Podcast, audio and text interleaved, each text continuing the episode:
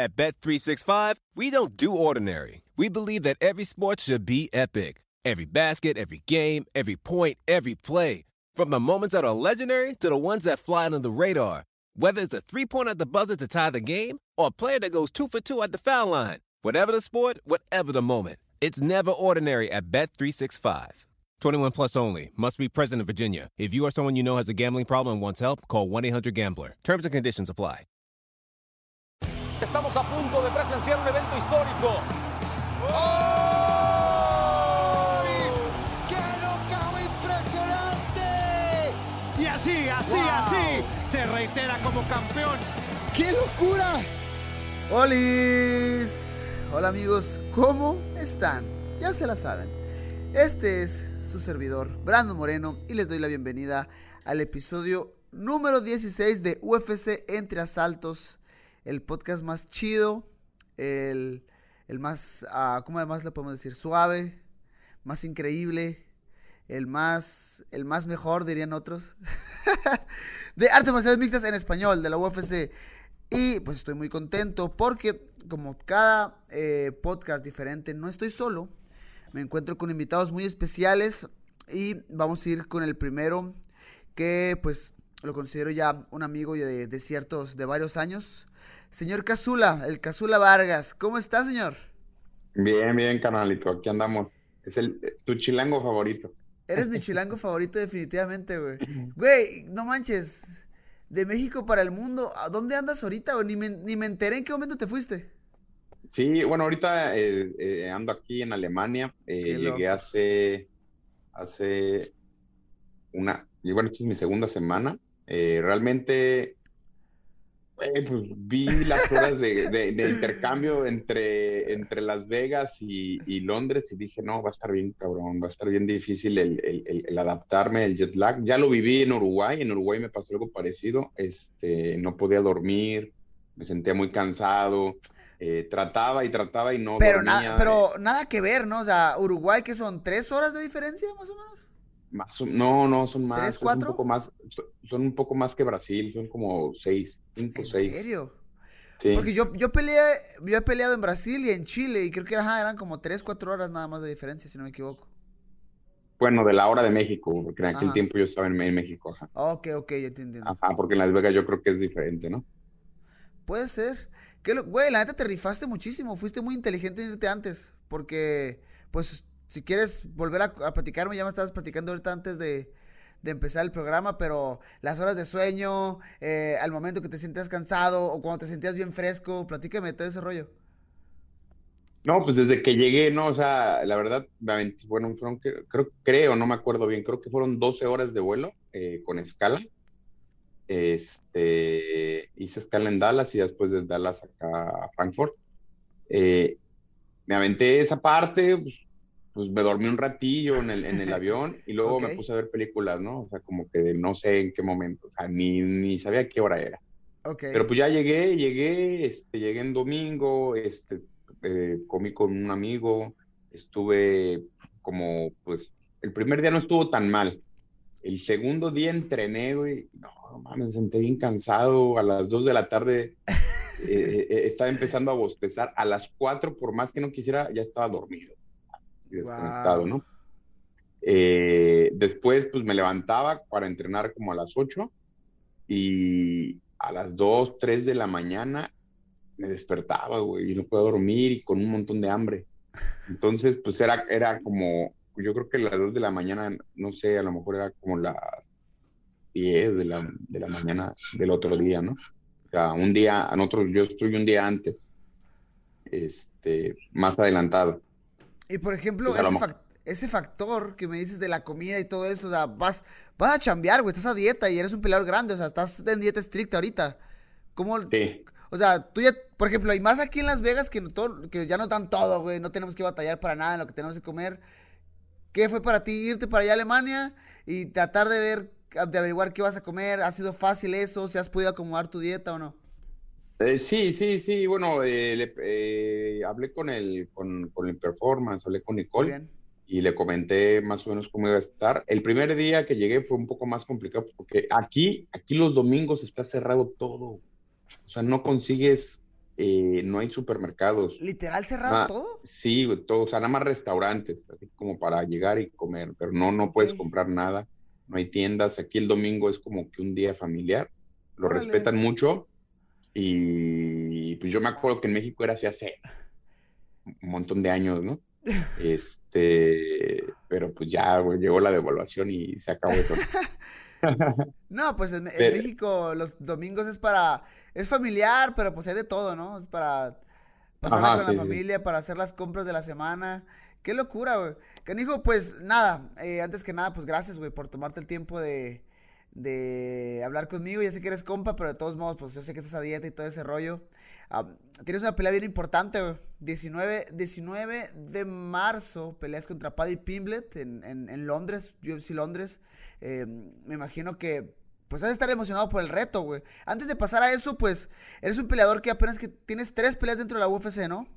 Sí, sí. Entonces a lo mejor para mucho público todavía eh, no te da ubicar completamente, o sea, creo que son entrevistas de rigor. Quiero preguntarte, pues para empezar, ¿dónde naciste y cómo fue tu, pues, tu desarrollo en la, en la- en la infancia? Eh, bueno, yo nací en, en, el Distrito Federal, pero nos fuimos a vivir a, a Tlalnepantla, que es Estado de México. Es una zona Ok. eh, muy, muy cercano de, de, de la Ciudad de México, la verdad, colindan. Y pues, pues no fue mala mi infancia. Crecí en una unidad habi- habitacional que eran como, como unos 10, eh, 10 edificios Ok. habitacionales. Era, era grande. Más aparte casas dúplex, era un complejo habitacional muy grande, ¿no? Eran los edificios. Luego había como una plaza y luego este, pues, un montón de casitas dúplex, ¿no? Eh, entonces pues, tuve mucho, pues, fui de los niños que tuvieron, jugué, o sea, jugué todo, jugué Ok. todo, había muchos niños, había muchas, eh, había desde mi edad. ¿Eres muy, de- casi eres muy siempre- deportista de niño? Sí, siempre fui hiperactivo y siempre fui deportista. De hecho, en la escuela siempre fui este, en, en, en- en algún equipo de atletismo, en alguno. O sea, siempre tuve esa, pues se puede decir que facilidad o habilidad, ¿no? Ok. Y pues, pues siempre jugué, güey, jugué con gente más chica, con gente más grande. Yo era de los más chicos y pues en algún momento siempre te tenías que pelear ahí, ¿no? Era tan- tantos morros que aparte era por, por, por edificios, tenías tu contra, ¿no? Ese edificio te apoyaba, el otro no, y así. Entonces, había, había edificios, por ejemplo, los del final que no nos querían y ahí siempre que pasabas por ahí era como que tener algún problema o, o algo así, ¿no? ¿Y eso, O- eso te llevó a eso te llevó a entrenar artes marciales o simplemente fue eventual? Eh, no tanto, mira, porque mi papá practicó primero karate, Shotokan, y luego hizo taekwondo, y mi hermano practicó eh, kung fu, wushu, y luego, o sea, de las primeras, ¿no? Y luego taekwondo, entonces, este, pues de ahí ya tenemos, mi, eh, mi- mi papá no quería que, pues había, en la- eh, había mucha, se puede decir, droga, ¿no? En la unidad, o sea, había gente ya grande, que había mucho consumo, y no quería que como que estuviéramos tan pegados en ese, en ese ambiente, que eh, al final de cuentas, pues sí estuvimos medio pegados, pero no consumimos. Sea, como que Ok. teníamos muchos amigos en esa onda, porque sobre todo empezamos a meternos mucho al ambiente del hip hop en aquella época, Muy bien. pues era de rigor, ¿no? Pero pues no nunca, hasta sí nos mantuvo en línea el deporte. Y pues ya de ahí, güey, o sea, me metí a, a taekwondo, estuve un tiempo en taekwondo, luego estuve un tiempo en kung fu y así. Pero eh, siempre fui bueno como compitiendo, güey, pero no me peleaba en la calle, o no me daba la seguridad de pelearme en la calle. Hasta que una vez, pues una vez estaba esperando a un amigo, güey, que estaba, eh, y teníamos como 10 años, ¿no? Sea, él era más grande, iba- él iba con su novia y me dice, no, espérame aquí. Le dije, órale. Y pues ya de cuenta llega un, un morro, güey, de las unidades que te digo, de las del final, güey. y llega, pues va con su pitbull, ¿no, güey? Va con su pitbull. Y me dice, ¿qué me ves, güey? Yo, no mames, ¿qué, te- qué me ves? No, te estoy viendo. Y que me pone un madrazo, güey. Madre, ¿qué edad tenías ahí? Yo 10 y el otro güey como 13, 14. Ok. Este, pues, eh, y me pone un madrazo, güey, y así, así que, ¿qué onda, no? Ya, pues, como que nos empezamos a trenzar, pero yo como la clásica, agarrarle el cuello, güey. Y mientras le agarro el cuello, el pinche perro queriéndome morder, o sea, este, el perro lo amarró, primero lo amarró y luego me descontó. Y el, perro ladrando, y yo así como que dije, chale, güey. Y luego, pues ya me, me, me, me, me amenso, me agarra él y me empieza así como que a golpear. Y dije, no, ya estoy, o sea, si, pues ya no termina ahí el, el tiro. Y, y yo dije, no mames, me llevé tres guamazos de gratis y pues ni la, ni la nariz me sangró. Dije, no, pues ya aguanto guamazos, ¿no? Y ahí fue cuando yo ya me puse como, ¿cómo te diré? Como más las pilas de, de empezar a querer entrenar un poquito más. Todavía no estaba tan, tan, tuve otra más adelante que fue la que más me enfoqué. Pero como que dije, no, voy a seguir entrenando, voy a seguir entrenando. Pero sí me daba un poco de miedo ese de, de pelear, ¿no? De, okay. en la calle, eso. Como que no tenía tanta eh, seguridad, se puede decir, ¿no? Qué, lo, qué locura, Casula. ¿Tienes, o sea, ¿tienes, del... una, ¿tienes, una, ¿tienes una más? ¿Te, te marcó muchísimo más esa? Sí, bueno, tuve una que, que más que algo pasara, fue, fue una, este, como impotencia, ¿no? De cuenta, okay. ya, ya estaba grande, ya, ya competía y todo. Eh, y andaba, pues, al, en el principio de la secundaria y me iba en camión, este, a mi casa, güey. Entonces traía una gorra que unos, unos primos me trajeron de Estados Unidos y traía mi gorra y acá. Siempre fui medio rebeldón en la escuela, ¿no? Y luego iba en una escuela de monjas, entonces, haz de cuenta que era el uniforme, pues güey, yo trataba una, de, una escuela de, ¿Una escuela de monjas? Sí, güey, de monjas, sí. ¿Cómo es eso? O sea, ¿cómo es, güey? ¿Cómo es una escuela de monjas? Pues mira, todos pueden, de, en mi caso, güey, todos pueden decir que, que, que eras más, este, como disciplinado y todo eso, no, al contrario, casi todos los que ya no aceptaban en otra escuela, los iban a dejar ahí. Se iban para allá. Entonces, era un des... O sea, no, no era no que fueran más, malos muchachos, pero pues eran más relajientos, éramos más desmadrosos, ¿no? y pues lo único que diferenciaba es que había misa, a cada, eh, cada, una vez a la semana o dos, no me acuerdo, tenías que ir a misa. Y, y hacías misa y comunión y todo eso, ¿no? O sea, como, eso era como que la diferencia. La verdad me la pasé bien, hice muy buenos amigos yo sí puedo decir que estaba chistoso, pero sí me la pasé bien. ¿Y cómo era, chido, ¿y cómo era la convivencia de las monjas, güey? O sea, ¿cómo eran las, las convivencias en el, no sé, están haciendo relajo en el salón y qué pasaba? ¿La monja sí se enojaba y lo regañaba o...? No, sí, sí. No, no es que no todas eran, o sea, haz de cuenta, la administración era, era católica, okay. pero no todas las monjas eran maestras, había maestras particulares. Ok. Entonces, ya haz de cuenta, este, había una que, no, que nos, nos, nos, pegaba, güey, nos, nos daba nuestros coscorrones, güey. Esa, ¿Una mujer que les pegaba? Sí, güey, sí, muchos se quejaban de ella, a mí me quedaba toda madre porque una vez me acuerdo que agarra y me dice, pues yo me portaba siempre mal, ¿no? Entonces me agarra, levanta los brazos. Levanta los brazos y, y, me empieza a dar unos ganchos al hígado, güey. no es cierto. Pero, eh, pero pues ya era una señora grande, era una viejita, güey. Empieza a dar unos ganchos al hígado y yo pues, me empecé a reír, güey. Ya, ya, ya, ya, le, ya le había puesto apodo a la monja o no, güey. No, no, no tenía apodo. Sorry, a, a, es, que digo, es, a mí, es una muy buena historia. Dar, a mí me queda toda madre, güey, porque llegaba y, por ejemplo, ella decía, no, cuando hacen exámenes, tienen que comer dulces para que se les suba la glucosa y les vaya bien. Llegaba solita con una canastilla de dulces y a todos nos regalaban nuestro dulce, güey. Mis exámenes bien felices todos con el Y pues, la neta, sí, sí, era chida, me quedaba toda Qué buena madre, historia, esa maestra. Qué buena historia. Era de mis, de mis, de mis preferidas. Creo que las que menos me querían eran las que no eran monjas. Ah, las que no eran monjas, sí, había unas que me hacían este, la vida cuadritos, pero pues para mí bien, ¿no? Al final de cuentas yo también era bien relajiente, güey, o sea, era bien desmadroso. Sí, entonces, ni modo que, que, diga que siempre estaba en la dirección, yo y otro amigo siempre éramos así, hasta cuando no hacíamos las cosas era, no, Rodrigo, y ahí íbamos a la dirección. Entonces, este, pues fue loco, fue, fue diferente, pero la neta fue uno de mis mejores tiempos de infancia y me gustó mucho eh, eso, ¿no? Nice. Entonces, pues te decía, güey, esa vez salí de, ya de la secundaria, porque me aventé primaria y secundaria en, en, en, en, en la de monja, entonces ya todos me conocían todo, todo, todo, sabía cómo era la movimiento, era como una mafia ahí yo. Y salí de la secundaria y en la parte de abajo pues había un pueblillo, ¿no? Medio chacalón, muy bien. Y estoy esperando mi camión, güey, y de repente me arrebatan la gorra. Y no, vamos, como, como 10 güeyes de como veintitantos años, güey. Yo creo que yo tenía como 14, como 14 años. No, pues me tumbaron la gorra, güey. Y fui acá y como que le dije, oye, es mi gorra. Y dice, no, sá, sácate para allá, para, para allá morro. Eh, si no, eh, te tumbamos los tenis. Y yo dije, hijo de Madres. Güey, me subí al pinche camión con los ojos llorosos, güey. Pero de impotencia, de, ¿me de entiendes? Así que dije, coraje. sí, dije, pinches vatos, güey, pues ya bien labregones. Y, güey, para así este, eso, eso, eso, yo sí creo un poco en el karma. Después de unos años, yo ya, ya entrenaba y ahí me, como que me enfoqué más, empecé a decir, no, no quiero que me vuelva a pasar eso. Y uno de esos vatos, güey, me lo topé de, de, de en, en una parada de camión, güey. Y está, el, el vato, eh, o sea, era, la, era como el rumbo, ¿me entiendes? Ok. O sea, como la, la misma línea. Eh, de los güeyes que checan el, el tiempo. Ok. No, man, me acuerdo que subí un puente porque iba para... Oh, está- o sea, estaba, cham- estaba chambeando él.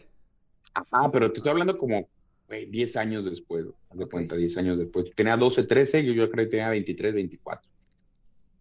Y pues va de cuenta que voy bajo, subiendo un puente y está el güey de checador.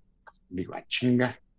Me le quedé viendo un ratote, güey, un ratote. Dije, no, es este güey, este güey era de esos güeyes. güey. Yo tengo muy mala memoria en muchas cosas, pero caso la la que hiciste, pinche mirada, no, le- la, mira, la, la cara no, güey, la cara no se nos olvida. No, le puse un pinche cachetadón, güey. Puse un pinche cachetón, pero bueno, güey. Pero, o sea, ¿cuántos años ya habían pasado desde que te quitaron la gorra hasta ese momento? güey? No, como 10, güey. O sea, ¿Y o te un poquito menos, igual. Sí, sí, no, no mames, esa madre me quedó, güey, se me quedó, me quedé Claro. bien, bien clavado con esa madre. Y pues ya lo topé, güey, pues, o sea, no, ana- o sea, güey, era, güey. Y, y porque era pues la misma ruta de donde, haz de cuenta, de, de- más o menos, donde estaba, donde yo tomaba el camión, pero ellos de, de ida, ¿me entiendes? Ok, ok. O sea, yo, yo llegaba a la base de ya donde te bajas. Es- él, estaba por donde te subes. Ok. Entonces dije, mames, güey, es mucha pinche este. coincidencia. Güey, igualito es este vato. Me puso un pinche nada más. No me pasé mucho, pero pues ya, güey. ¿Pero qué pasó después, güey? ¿Cuál fue la reacción del Ah, tipo? pues qué iba a pasar, güey. El vato se paniqueó, güey. Eh, aparte, el vato era, pues, o sea, yo en el tiempo estaba más alto que él, él, él estaba más alto que yo, güey. Ya, ahorita ya no, güey. El güey era más chaparrillo, ¿no? Sí, porque y ya ves, ajá, yo crecí y, y no, y estaba ya, ya estaba embarnecido, güey, ya competía. Ok. Entonces, eh, pues le puse el cachetadón y el vato sacado de onda, le, tal, le dije, por hijo de tu puta madre. El karma, el, el karma, el karma es de mí. Y pues ya, güey, eso- ya como que de ahí, este, ya fue un, algo chistoso, pero pues, pues para mí, ¿no? Porque parece güey, ¿no? Pues claro que no, güey. Te pasaste Pero pues. Bueno, karmático, sí. karmático, karmático, Karma. la ganó. Imagínate con cuántos morros hacían esa madre, güey, porque pues ahí todo, todos los morros que, que no pasaban sus papás, ahí tomaban su camión, güey. Ya, No, eran es- cli- ya éramos clientes, yo Estoy, creo. de estoy de acuerdo contigo que no eras ni el primero ni el último, güey, ni de chiste. Sí, sí, no mames, pinches vatos. No, y aparte vienen labregones, güey, de 20, 20 y tantos años. O sea, abusivos los cabrones. Pero, pero Casula, pues, de esas- For- te- perdón que te interrumpa, güey. De este, quería preguntarte, ¿por qué el Casula? Platícanos el, el origen de, de tu apodo. Me llama mucho la atención porque, o sea, tú te llamas Rodrigo, güey. Pero Sí, nadie que yo he conocido a ti te dice Rodrigo. Y si me dicen, sí, y si no me- sé. y si me preguntan por Rodrigo, yo no sé de quién hablan, güey. Sí. No sé ¿Por qué por qué, Casula? pero, o sea, sí, sí sé por qué, pero no sé por qué te hizo tanta afinidad. Eh, yo, durante ese tiempo que, que te, te decía que pues, hacía hip hop y todo eso, Claro, entrenábamos artes marciales y todo eso, sí. en una exhibición este, de hip hop eh, conocimos un maestro brasileño que hace capoeira. De hecho, lo conoció primero mi hermano. Ok. Y le gustó pues, porque era como la mezcla de las dos, ¿no, güey? O sea, el hip hop y el arte marcial. Y eh, mi hermano empezó a entrenar, después este, yo fui a entrenar, empecé a entrenar. Y, y, y decía, bueno, eh, mi maestro le, le apodaban Casula. Y había otro chavo eh, que era también brasileño que él, él dijo, no, estás igualito a este güey, pero chiquito. Me parecía mucho físicamente y de ahí él me puso Casula. Y además de que tenemos pues, una hermandad con este vato que te digo y mi hermano, pues, éramos como hermanos y Casula significa el, el más chico de la familia, el hijo más chico de la familia. Este, este compa pues ya falleció, ¿no? En paz descanse. Este compa ya falleció, este, y pues se me quedó y pues mucho tiempo estuve practicando ese arte marcial, aparte de las demás. Eh, me gustaba, eh, me gustaba porque viajaba mucho y andaba aquí y allá, Sí. en todos lados. ¿Y cómo fue tu Y de ahí, pues, las- de ahí se quedó. ¿Y cómo fue tu transición a las artes marciales mixtas? Porque me dices que eh, pues practicaste de todo, ¿no? De artes marciales tradicionales. Eh, sí, no, ah, pues fue por la capoeira, güey. Porque me tocó ir eh, a Brasil, fui a Brasil y acababa de, acababa de pasar la pelea, este, yo ya veía Pride, yo ya veía Pride y pues, soy así súper fan de Vanderlei, ¿no? Y acaba de pasar la pelea en la que Víctor Wilford eh, noquea a Vanderlei. Entonces, de cuenta, cuando llegué ahí a Río, todo, en todos lados estaban así, todos lados revistas de tatami, de jiu-jitsu, de un montón de artes marciales y todas en los periódicos, yo creo que fue viral esa onda en aquel tiempo, este, diciendo que Víctor le había ganado a Vanderlei, ¿no? Y yo así de, oh, entonces de ahí como que me marcó mucho, empecé a ver que ha- había mucho, muchas academias de jiu-jitsu y todo, te iba a preguntar, todo. Ah, ok, pues- ok. Fuiste a Río por la capoeira, no por el jiu-jitsu. Ah, no, no, Ok, fue por, ya, ya, ya. por la capoeira, pero pues ya de repente empecé a ver lo demás, ¿no? Ok. Y pues me, atra- me- me- me atrajo mucho porque, mira, algo que nosotros no teníamos, tanto mi hermano como yo, es que nosotros ya veníamos de, un, de competir arte marcial tradicional. Sea, ya teníamos peleas de otras, eh, en otras disciplinas. Y no había competencia en la capoeira, entonces siempre ex- e- e- extrañamos de cierta manera. Se maneja diferente en la capoeira, ¿no? Ok, Pero eh, extrañamos la competencia. claro. Y, y pues teníamos esa, también nuestro maestro como que, que hacía una capoeira más agresiva, ¿no? O sea, como que te metía movimientos y la madre. De repente una que otro este, derribe o una que otra llave, así, ¿no? Y pues nos sentíamos, sentíamos afinidad realmente. Y de ahí surgió, de ahí ya se me metió la espina y ya en México, como por ahí del 2000, que yo creo, mm, como 2005, yo creo, 2005 o 7, entre el 5 y 7. ok. No me acuerdo, nos invitaron a un torneo que hicieron en este, de artes marciales mixtas. En aquella época era como, ah, era entre vale todo y todo, ¿no? Estaba medio raro, ¿no? Ok. Porque no era ni una cosa ni otra. Cierto. eh, a participar, pero lo que sí buscaban lo estaban haciendo por disciplinas. Y pues entré, entré alto ahí y de ahí me empecé a clavar. De ahí una cosa tras otra y pues ya, pues, seguí. Ok. Qué, locu- qué locura. Sí. Pero está, interes- está, está interesante que te fuiste a Brasil no por el jiu-jitsu como a lo mejor la gente pensaría, sino por la capoeira. Ajá, sí, Eso sí, está chido. Por la capoeira, sí. Y para quien no lo sepa, Pero- o sea, Cazula habla muy bien portugués. O sea, bueno, mismo veo que te comunicas ahí con los, No, todos no. los brasileños de, de ahí del PI, por ejemplo, te hablas, te hablas bien, ¿no? Sí, sí, sí hablo bien. No sé en qué porcentaje, pero sí, sí hablo, este, sí hablo un portugués fluido. Qué locura, Cazula. Cazula, platícame, güey. O sea, ya yendo un poquito más hacia enfrente, tu llegada al UFC, ¿cómo, está el pro- cómo estuvo el proceso antes de llegar a UFC? Platícame de, de cómo recibiste la, la noticia, si eh, tuviste complicaciones. O sea, yo, porque te conozco, por eso te pregunto, sé que tuviste algunas complicaciones para llegar a Sí. UFC, pero quiero que le platicas a la gente acerca de eso. Este, me habla mi manager y me dice, oye, tengo una buena noticia, este, se acaba de caer una pelea en UFC, Uf, aquí tengo tu, tu contrato, este, para dentro de 7, 8 días para pelear en Uruguay contra este vato. Ya, güey, me dije, ni pregunté quién era. sí, sí, dale. No yo, dale, ya, ¿de dónde te lo firmo? ¿Cómo que ¿Dónde te lo, dónde te lo firmo? Ya en corto, tú ya diré. Entonces, pero en ese lapso yo estaba entrenando, pero no tenía un campamento, estaba entrenando, pero yo estaba viviendo eh, un asunto personal porque eh, a un mes antes, o un mes y medio antes, no recuerdo bien, a mi abuelita le habían detectado cáncer. Madres. Y, y, y había esta, y, y haz de cuenta que pues mi abuelita era muy activa, ella salía, hacía sus cosas, le gustaba caminar, estaba todo. Y pues nosotros, o sea, yo siempre comía con ella, fue la que nos crió, ¿no? Porque mi- mis papás, mis dos papás trabajan, trabajaban en aquella época de chico, pues entonces siempre era que salía de la escuela y llegaba a su casa y me daba mi torta de frijoles, mi taco de frijoles con huevo, un, este, el- un licuado bien perro de, de plátano, que no sé qué tanto le echaba, bien perro, güey. Eh, y, y- Ah. y- y así, ¿no? Entonces, pues, andábamos arrastrando todo eso, y no nada más, ¿no? Era- en nuestra familia era matriarcado, entonces, pues, toda la familia, ¿no? Estaba viviendo eso, era el punto, su casa e- era el punto de reunión.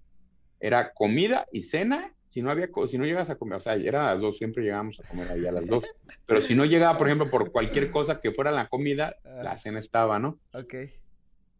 Y entonces, pues de repente pasa eso, ¿no? Ya este, firmo, ella, ella empieza ya a estar, cuando yo firmo, ella ya está así en un, en un estado pues, bien complicado, y, y pues yo tratando de sobrellevarla, ¿no? De repente me dice, no, tienes que ir a Vegas, hacer eh, no sé qué cosas. Voy a Vegas, hablo con, le, yo le decía a mamá, no le decía abuelita, le oye mamá, este, nada más voy a Vegas y regreso, y luego el, lunes me voy a Uruguay y regreso y sigo contigo, sin nada. Para no ser, no, regresé, fui dos días nada más, fui de cuenta miércoles, creo que el viernes regresé a, a, de, de, Vegas, eh, voy a la casa, empiezo a arreglar mis cosas, eh, veo a, a, mi abuelita y todo. Y el sábado, igual el sábado pasé con ella, se comimos con ella, el sábado me la internan. Y pues ya el domingo ya, este, ya, ya, ya no ya fallece, ajá, falleció. Entonces, pues así fue como que, verga, yo, el lunes tenía que irme a, a Uruguay y pues, empezamos a hablar con mamá y así, dije, no, pues oye, si hay manera de poder, este, hacer su sepelio para, para yo despedirme de ella y irme a pelear, ¿no? Entonces, pues sí, eh, nos movimos y todo, eh, porque es un proceso eh, para que te den el, el, cuerpo. Claro. Ya nos lo entregaron, este, ya teníamos todo lo de la funeraria y todo, la velamos, la velé, yo dije, no, yo ahora voy a velar. Dije, yo me voy a despedir y independiente, pues lo que no tienes que hacer es desvelarte, entonces yo dije, me voy a despedir y yo sé, yo voy, a rifar mi tío ya. Pero pues es la última vez que la voy a ver y quiero, y quiero velarla bien, ¿no? Claro. Y me quedé así todo, todo, eh, eh, me quedé velándola. Eh, a la mañana la enterramos como a las 10 de la mañana y el vuelo salía como a las 2 de la tarde. O sea, apenas llegamos raspando porque pues de, Tlanepantla al aeropuerto son como una hora. Y si hay tráfico, haces más. Afortunadamente, en esa hora no había tráfico ese día. Y pues ya, así me la aventé, ¿no? O sea, el, corte de peso, todo eso. Di peso, yo pensé que no iba a dar peso, pero sí di peso, casi muriéndome. Fue el corte de peso más feo que he tenido en mi vida, güey. Pues por todo, todo lo que venía arrastrando, ¿no? Te traía, pues traía, yo creo que andaba, yo creo que corté como unas 30 libras. Este, las últimas libres, güey, yo tenía taquicardia, ya me sentía bien mal, güey. O sea, no, eh, pero pues bueno, pues me la, me la rifé y hasta eso pues no, no fue tan mala pelea. Más bien no estaba yo como debía de haber Güey, pues yo creo que, o sea, te entiendo, te traías todo lo de tu, pues, de tu abuelita que, que había fallecido, una pelea en corto aviso, pues de por sí ya es súper difícil, ¿no? Y luego, pues eres un peleador grande, güey, eres un peleador que, que, que, tiende a cortar mucho peso, entonces pues todo fue un factor difícil para ti, pero ese tipo, o sea, yo siempre he dicho que ese tipo de, de situaciones, pues lo que te ayuden es, ¿sabes qué? Toma la oportunidad, o sea, toma la oportunidad, rífate con el tiro y amarra ese contrato para, o sea, pase lo que pase en esa pelea, ganando, perdiendo, pues ya eres parte de la UFC y ya, tienes el contrato y eso está súper chido, o sea, y eso te da tu primer pelea dentro de la UFC, no te da el resultado, después, güey, o sea, ya me, ya me regañó la producción, dice que ya tenemos poquito tiempo, pero no me, yo no me quería escapar, güey, de que nos contaras porque yo me acuerdo de estar viendo tu pelea en contra de Brook Weaver y decir, ah, este güey le está pasando por encima. Va a ganar bien, cabrón. y luego te pasaste de lanza, pinche Cazula, güey. ¿Qué te pasó por la mente con la rodilla esa, güey? No, güey, pues yo pues, me, ganó el cholo que traigo adentro. No, la, la, realidad fue que sí practicamos la rodilla, pero para el pecho, para darle en el esternón. Sí mi, mi error, eh, estudiamos tanto cómo se levantaba él utilizando la jaula que yo, yo recuerdo que, hasta le quité presión, le quité presión para que él se levantara y dije, ya faltaban como 20 segundos creo del round, para acabar el primer round y dije, no, lo voy a meter el rodillazo para mermarlo, no creo, y, que el siguiente round ya llegara más, este, más desgastado. Mi error eh, fue que no volteé, no vi dónde estaba, porque él estaba, él es alto. Entonces, eh, no me di yo bien la, como que, o sea, no vi dónde estaba su cabeza. Entonces, pues, cuando le quito la carga, creo que se va a levantar, pero el güey en lugar de levantar hacia arriba, como que se jala hacia al lado. Y cuando se jala hacia el lado, yo tiro el rodillazo y pues que se lo conecto en el mero mentón. No, y ni para, o sea, ni para decir nada, güey. El vato que haya, Ah, pues sí, sí el vato que haya apagado, güey. Y todavía que haya apagado y todavía le puse dos más porque el referee se tardó en entrar. Yo, yo pensé que, Sí, tú estabas bien entrado en la pelea. pues sí, yo estaba, ya dije, güey, ya gané. Ya cuando vi la que, que me separan para la esquina neutral y veo todo, dije, no, ya valió más. Ya cuando me mandaron a la esquina neutral, dije, no, ya valió más. Ya no valió madre esto. Pues ni modo, Casula. Pues es pues, que ni de, modo, errores güey. de, de errores se aprende, ¿verdad? Pero bueno, ya, Pues sí. tu, última, tu última pelea en contra de, de Ron Shu, te llevas la victoria.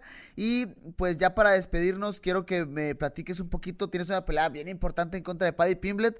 Este canijo que, pues, quieras o no, la em- siento que la empresa lo ha estado empujando. Que, creo que le ha dado Sí. muchísima promoción. Y pues ahora lo van, lo van a llevar a su, a su país, a Londres, a estar en un, en un, en un evento estelar. eh, no en la pelea estelar, pero en el evento estelar. Y pues te llevan a ti, ¿no? O sea, un extranjero, vas, a- vas, vas de visitante contra el local. Dime, ¿qué es lo que representa para ti este nuevo reto?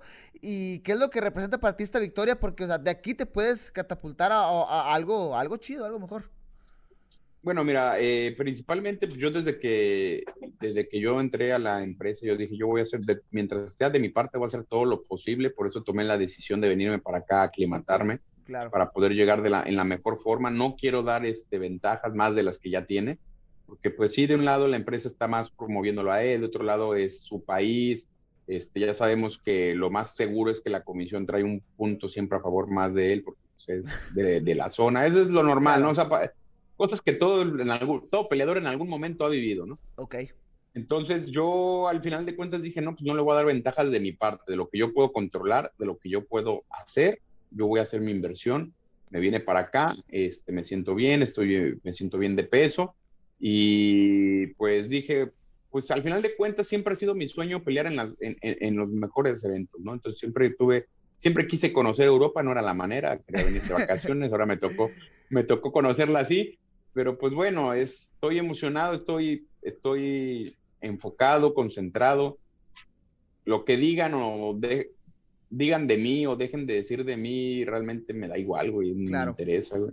Al final de cuentas, eh, arriba de la jaula todo, voy a dar mi 100%, voy a dar todo lo que yo tengo por mí, por mi familia y pues, porque me, me, ah, pues, me gusta esto, güey. Llevo mucho tiempo haciendo esto y es, es algo que me, que me emociona. Entonces estoy, este, ahorita que me compartieron en las redes, no sé si eso es el oficial o no, pero un póster donde sale Volcán, sale este... Yo tampoco sé si es el Cook. oficial, pero sales tú, güey. Dije, ah, qué chingón. Ajá, es algo, yo, yo también dije lo mismo, dije, qué perro se ve, güey, ¿sabes? Pues, al final de cuentas, pues para eso uno trabaja, ¿no? Claro. Dije, pues a darle, carnal, a darle con todo y pues, representar mi raza, representar mi Güey, y yo voy a país, estar ahí, güey, mí, porras, güey. cabrón. Eso es todo, van a- güey, yo llego el jueves allá a Londres, voy a estar allá. Entonces, vas a traer todas las mejores vibras del mundo y vas a ganar, güey. ¿Ok? A huevo que sí. Carnal, gracias, gracias por tomarte el tiempo, güey. Ya sé, ah, de nuevo, ya te dije al principio, pero de nuevo, gracias por tomarte el tiempo de hablar con nosotros. ¿Algún mensajito rápido para la gente que, que nos está escuchando y que pues va a ver tu pelea este sábado 19? Bueno, eh, pues, este, gracias por la invitación, Brandon. Este, siempre quise aparecer en el podcast. Güey, y tienes que prometerme que vas a volver ya después de tu pelea, güey, para que estemos... Claro que Creo sí. que tienes un chingo de historias que contar, güey, nada más que tenemos el tiempo limitado.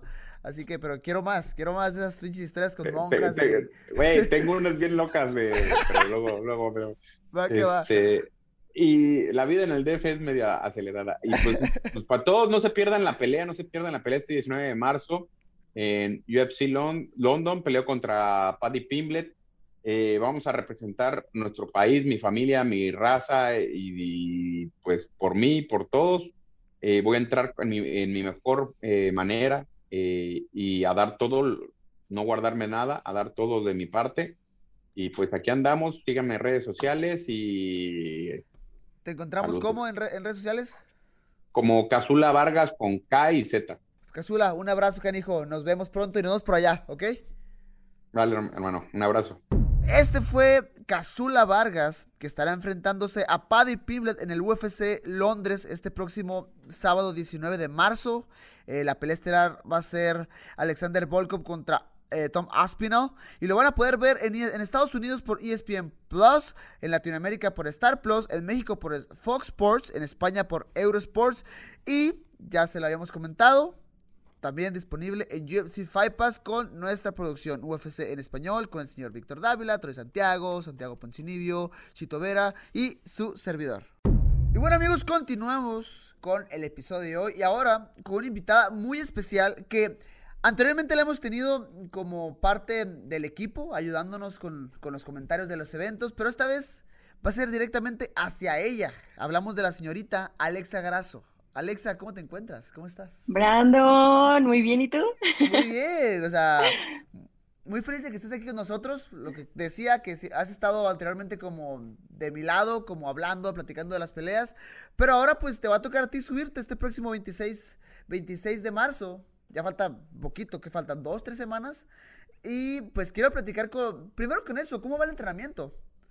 Bien, la verdad es que me siento muy bien. Han sido muchos meses de mucho entrenamiento, pero mira, por una u otra circunstancia, las cosas se han acomodado, ha pasado así y te puedo decir que me siento muy bien. La verdad que me siento tranquila, me siento con mucho aire, con mucha técnica y me siento muy contenta de, regresar. Y de hecho, de eso te quería, pues que de, de eso quería platicar contigo, porque vienes de dos victorias una en 2020 y otra en 2021, la última en contra de Macy Barber, en la cual eh, te has visto muy bien. O sea, tu llegada a las 125 libras, eh, yo personalmente siento que te ha caído muchísimo mejor. Platícame tú, ¿cómo, cómo fue la decisión de, de, llevarte para allá? Porque te vimos en 115, también hiciste cosas muy buenas, pero en 25 yo te veo muy, muy bien. Sí, me siento mucho mejor en 125, mi cuerpo como que se adaptó rápido a los entrenamientos y todo, la verdad es que comer así es padrísimo no tener que cortar tanto la dieta y bueno, si algún consejo le puedo dar a todas las mujeres, niñas, adolescentes que están empezando el deporte es que eh, nuestro sistema no es como el de ustedes, de los hombres, que ustedes pueden cortar miles de libras sin problema nosotros no, dependemos de un sistema hormonal que pues cuando cortas tanto se desequilibra todo y bueno, son muchos problemas. Eh, y la verdad es que sí, a veces no vale tanto la pena eh, sacrificar tanto por darle un peso que sentirte bien todo el campamento, pelear prácticamente en el peso que estuviste todo tu camp. Y bueno, yo me siento, me siento increíble en este, en esta categoría. En serio que sí, con muchísimo más poder. O sea, creo que tu boxeo se ve mucho más potente por lo mismo que estás comentando. Ahora sí vamos a la parte eh, complicada. Porque ibas a pelear contra Joan Calderwood originalmente. Se cae esa pelea. Después te dan la pelea contra Viviana Araujo en, el evento donde pues, yo estuve, en, Anaheim. Iba a, ser una, iba a ser una fiestota, Alexa, en serio, porque había muchísima gente mexicana. Lastimosamente, pues no se da el combate. Y otra vez te reprograman en contra de Joan Calderwood. Antes de pasar a, específicamente a Joan, platícame cómo ha sido todo ese proceso, porque, o sea, me imagino que ha sido hey, ¿sabes qué? Ya entré en campamento y pero se cayó la pelea. Bueno, hay que esperar. Ah, ya voy a volver a entrar en campamento. Ah, se cayó otra vez la pelea. Entonces, ¿cómo has manejado eso junto con tu equipo, junto con Pancho? Eh, ¿Cómo te has organizado ah, tu tiempo para seguir manteniéndote enfocada, pero más, más aún manteniéndote sana, ¿no? Claro, mira, lo padre es que siempre nosotros tengamos pelea o no, mi coach siempre nos, eh, fuerza y nos motiva a que estemos entrenando, ¿no? A lo mejor no al, al, mismo ritmo, pero es de que todos los días tienes que venir como si fuera el trabajo, ¿no? Tienes que agarrar tu tarjetita, poner tu entrada, poner tu salida, o sea, sí, todos los días, ¿no? Nos dice, eh, mira, mientras tú cruzas la puerta todos los días aquí, vas a tener una palomita y todo eso al final del mes, al final de la semana, no sé, todas las horas que tú hagas, eso va a tener una gran recompensa. Obviamente, sí, el, el, el la intensidad para un camp sí es estresante un poquito a veces, es cansado, es y chile, ya estás bien cerquita y no, pues que siempre no, es como, ah, ok, bueno, ni modo, bueno, otra vez, pues da, dale, dale, y cerquita y otra vez, no, pues ni modo, ¿no? O sea, eh, bajamos un poquito las cargas, se acomodan los entrenamientos, eh, un poco más de terapia, gracias a Dios, masajitos y todo eso, y otra vez de regreso. Entonces, pues creo que también eso te forja la, la cabeza, ¿no? Y la, la, voluntad de que pues, no importa, o sea, pase lo que pase, digo, eh, afortunada me siento de tener trabajo, de tener oportunidades y pues a darle, es lo único que, que tengo en la cabeza. qué locura. Y luego también toda esta etapa de, del COVID, supe que, que estuviste Ah, pues tomando muchísima precaución al respecto, con, justa razón, porque fue un, es, de hecho todavía es un tema complicado. Eh, te vimos, por ejemplo, en redes sociales entrenando en casa, teniendo tus rutinas ahí, también entrenando con, pues, con Pancho, con tu equipo. Entonces, ¿cómo adaptaste sus entrenamientos? No sé si los, los dividías, a lo mejor poquito en el gimnasio y poquito en tu casa, o cómo era, cómo era la dinámica. Bueno, mira, al principio como la verdad sí nos paniqueamos mucho porque dije, no, otra vez no quiero que me dé COVID, nos encerramos y solo éramos un grupo chiquito el que entrenábamos, pero bueno, después nos dio a todos.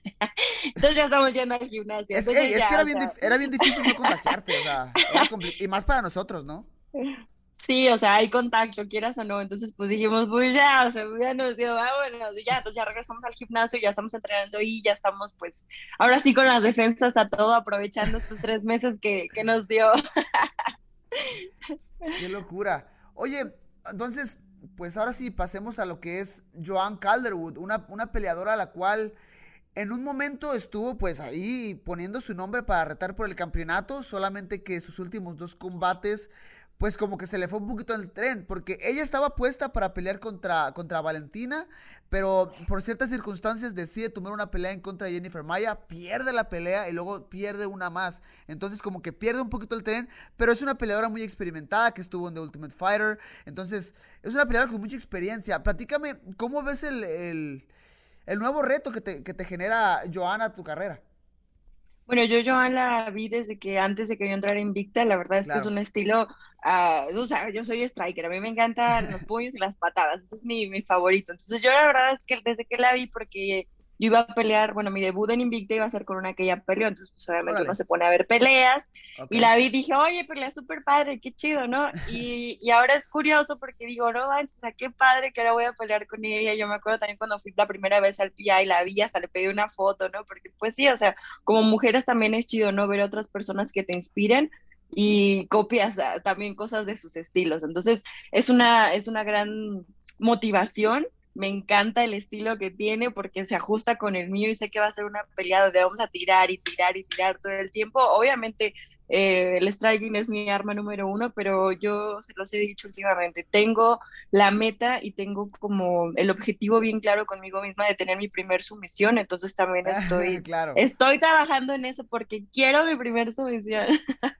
Eh, y yo creo que esas, esas pequeñas motivaciones pues simplemente te ayudan a llegar motivado al gimnasio y, ¿sabes? y a seguir trabajando, o sea, al final del día yo hablando en lo personal, antes era puras sumisiones, ahora trato de enfocarme un poquito más a los golpes, pero eventualmente se te, se te va dando. O sea, cuando gané el campeonato eh, fue a base de una mezcla entre buenos golpes, buen striking y, buscar la lucha. Y tú, o sea, creo que has demostrado que tu boxeo es, de élite, es de élite dentro de la UFC, y, pero todavía quisieras, como tú lo comentas, demostrar un poquito más dentro del jiu-jitsu brasileño, que también yo, pues yo he entrenado contigo directamente, es bueno, la verdad es que es bueno, simplemente, pues tu, tu estilo te lleva a otros caminos, ¿no? Que también es pues, muy respetable y está bien. Yo opino que victoria es victoria, pero hey, si, quieres la sumisión, vas a ver que se te va a dar. Oye, Alexa, dime. Tú, tú, me diste clases, ¿te acuerdas? ¿Sí? Tú diste unas clases ahí en el...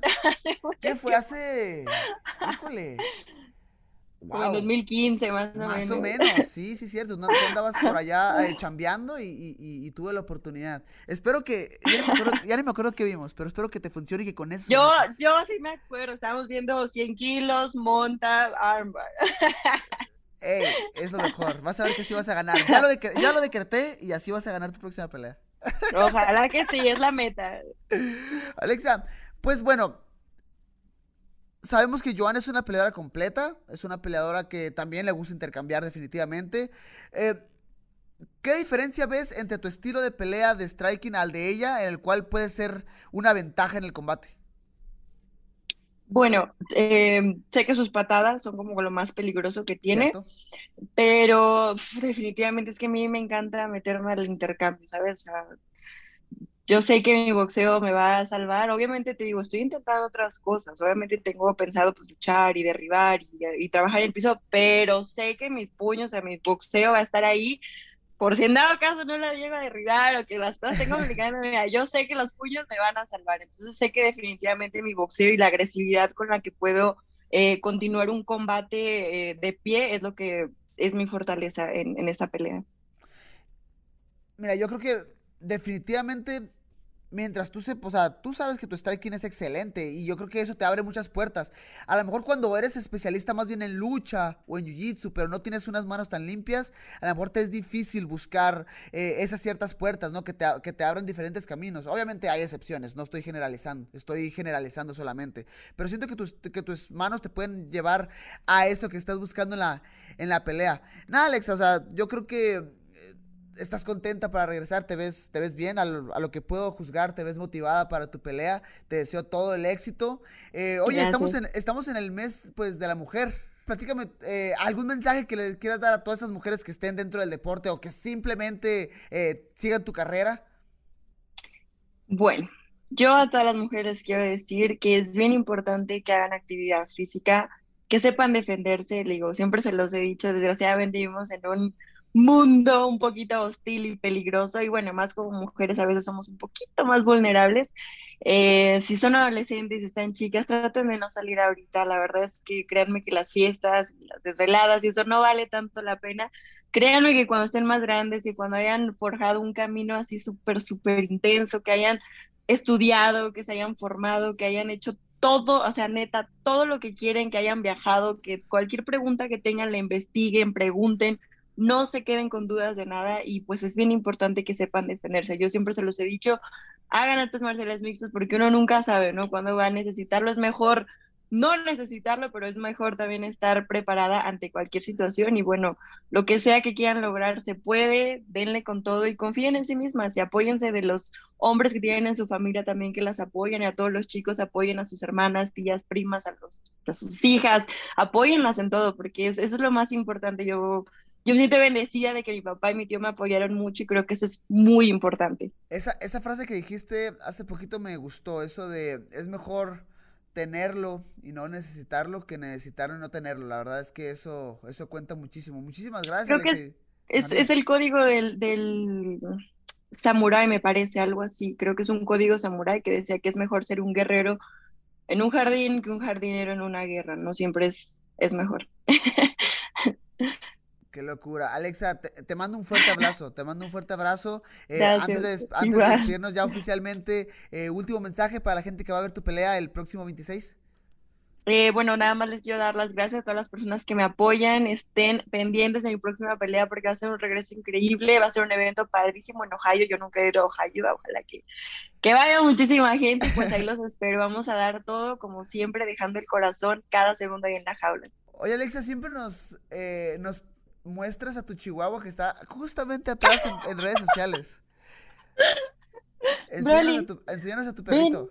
A ver, ¿Bien? Venga, Ey, o sea, es una máquina, ¿eh? Se mira que es una máquina. es el guardián de mi casa. No sabes los ladridos que echa cuando alguien se acerca aquí a la puerta. Lo quiero mucho, de verdad que nunca, nunca había pensado enamorarme tanto de un animalito. Son, son algo bien bonito. Qué, qué locura. Sí, vemos que, que, lo muestras mucho en redes sociales y que siempre estás bien pegado a él. Y pues es cierto, ¿no? mira, ese puede ser el consejo final. Yo diría que el consejo final sería aprendan artes marciales, aprendan a defenderse, reciban apoyo de sus familiares y tengan una máquina. Una máquina que proteja la casa también. Totalmente. Muchas gracias, Alexa. A ti. Y bueno, amigos, así cerramos el episodio del día de hoy.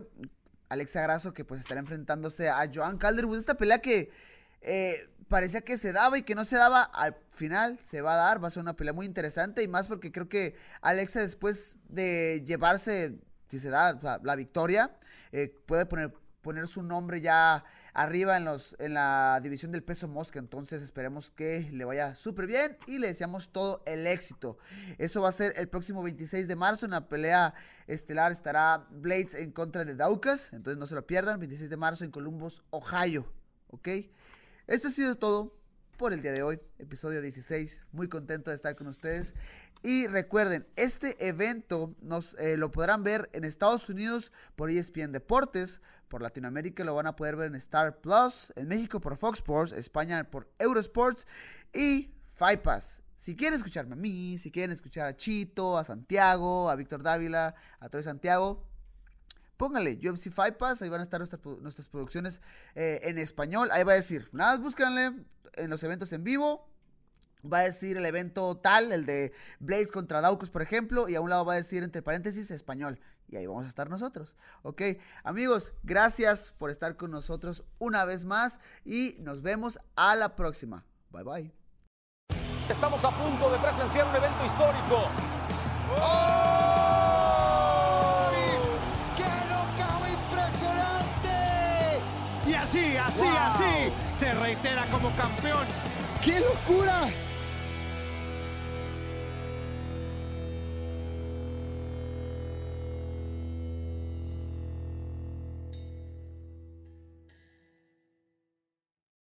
At Bet365, we don't do ordinary. We believe that every sport should be epic. Every basket, every game, every point, every play.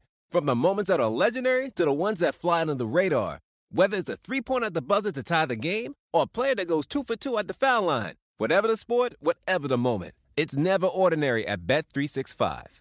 21 plus only. Must be present in Virginia. If you or someone you know has a gambling problem and wants help, call 1 800 Gambler. Terms and conditions apply.